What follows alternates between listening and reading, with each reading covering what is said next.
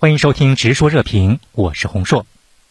香港选举制度改革呢，让我们看到这个香港的反对派的第一大党民主党，他们立刻就宣布说要跟。呃，乱港团体、民阵相脱离了，而且看到很多的黑暴团体，像街坊工友服务处，包括公民党啊这些呃党派也好，还是一些团体也好，都纷纷的宣布跟民阵相隔离。你怎么来看这样的一个现象？因为国安法呃落地以后。民政它有一些资金的来源，他说不清楚，他们直直接指向有外部势力，他有这个触犯这个国安法的这个嫌疑，所以在这种情况下呢，民主党、民主党派还有很多团体就纷纷的退出呃民政，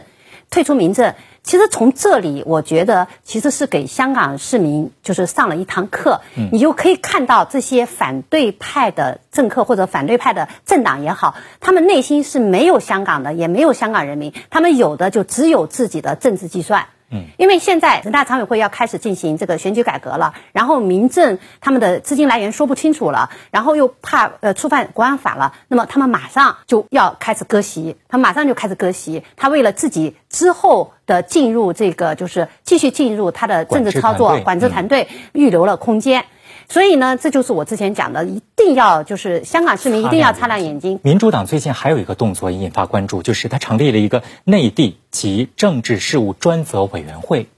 您从中看到了什么样的一个迹象？那么他们现在开始要成立这个部门，我觉得是一个好事情。首先，他要跟内地开始沟通了，他要了解内地了啊，他要知道我们。香港需要什么样的管制团队？需要什么样的就是立法会议员也好，或者是就是说真正的爱国者嘛？所以，如果他们能够进行这个态度转变，这就是香港社香港社会的福祉了。呃，香港立法会议员张国军在接受我们的驻港记者采访的时候，他就说说这个民主党之前他成立的是一个跟国际相关的这样的一个一个委员会，跟国外相勾连勾连的比较多这样的情况，但现在他要成立一个跟内地有关的委员会。那您觉得听其言观其行，我们应该注意它哪些方面的这个动向？民主党呢，实际上它作为一个有着一定的这个社会基础的，应该说也有它的这样的一些呃表现的啊这样的一个政治力量来说，那么他要想在香港啊有一席之地的话，他就必须要展示他的基本的这样一个担当。那么您刚才说的，作为一个反对派，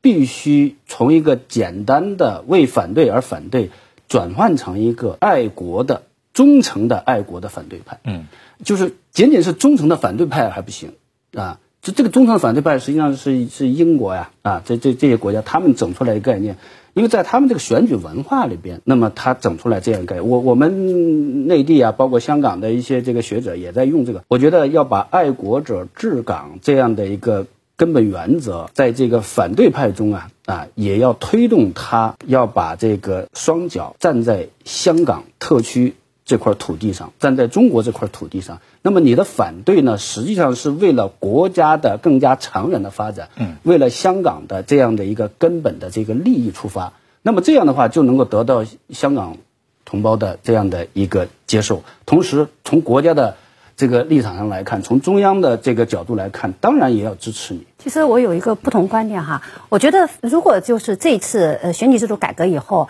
实际上我是希望就是反对派这个词哈，实际上它应该从香港这个呃政治话语里面消失了，不应该是一个它没有什么反对派，他们现现在叫做一个反对派，它其实是跟西方西方是两党制嘛，就或者说在野党，但是香港整体来说，它还是一个。呃，就是公务员治港，那么他是只是选举立法会议员嘛？所以我觉得立法会议员呢，就是现在这些团队可以叫做一个监督者，他要监督什么？他应该是监督，比如说特区政府起到一个监督作用。监督什么呢？他们是应该为，因为立法会议员是香港市民，就是有直选的，有他代表的是香港整个社会广泛的利益。公务员治港，这公务员团队一定要有人监督，谁来监督？立法会议员代表。香港社会、香港人民来监督，那么他要监督你这个就是，呃，公务员团队有没有把这些民生、这些政策实行好？因为现在香港的政治体制已经很清楚了，你就是在一国两制下面的啊，然后你你你要进行这种民生的发展，你要解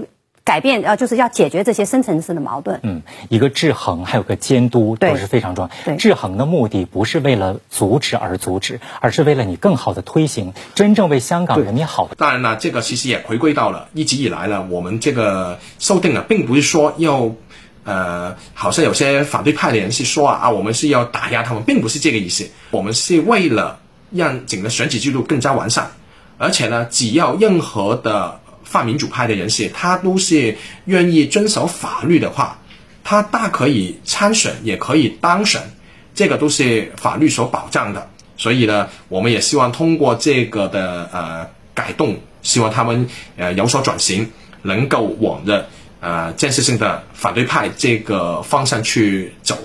我们看到有很多乱港分子啊，许志峰最近引发关注了。他去年十二月份的时候借到呃丹麦。到了英国，到那三个月之后，现在又转战澳大利亚了，是以旅行签证的形式进去的。有人说，只要他们离开香港，可能就已经成为国外的一些弃子了。你看，徐志峰就是这个问题嘛。他其实跑到澳大利亚，他为什么去了澳大利亚呢？因为他的姐夫，亲戚，他他姐夫，对，他他他的姐夫是南澳市的一个市长，呃，是澳洲人。嗯，那么他是通过他姐夫，实际上他相当于一个投奔亲戚去了。那么说明什么呢？就证明他生存的空间。一定不是那么理想，当然也有，因为他的姐夫也是一个反华的政客啊。那么也有澳大利亚这些反华政客的一些考量。那么其实也可以看出来，他离开香港以后，他就是无根之木了。而且现在香港国安法这个实施以后，又加上选举法这样改革以后，哦，他已经没有什么作用，没有什么空间了。所以渐渐的，他就会被抛弃，这是必然的。